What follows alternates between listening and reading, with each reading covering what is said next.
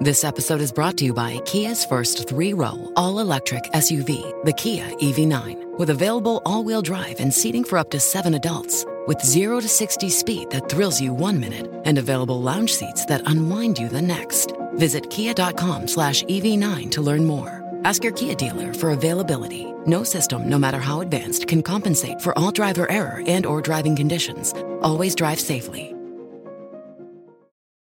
Bonjour à tous et à toutes. Aujourd'hui, je vous propose de découvrir la limule. La limule est un animal marin unique en son genre. Elle ressemble un peu à un mélange entre le casque de Dark Vador et un crabe, le côté obscur en moins bien sûr. Il existe aujourd'hui quatre espèces de limules sur Terre.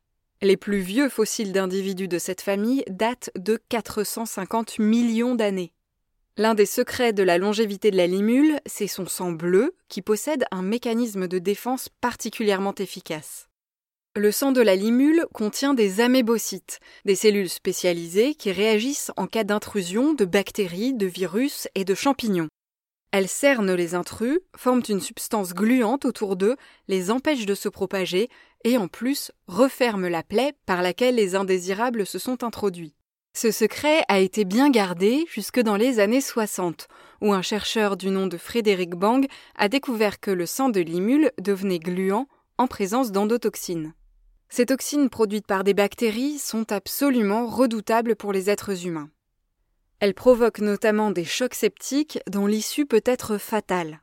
Il est donc essentiel de garantir qu'il n'y a ni bactéries ni endotoxines dans les produits injectables comme les vaccins ou les médicaments. La solution trouvée à l'époque est simple. Tester toutes ces préparations avec du sang de limule. Si des caillots gluants se forment à son contact, c'est qu'il y a contamination du produit par des endotoxines. Cette méthode est tellement efficace qu'elle est encore la seule en vigueur aujourd'hui. Environ 500 000 limules sont donc capturées chaque année, en majorité sur les côtes des États-Unis.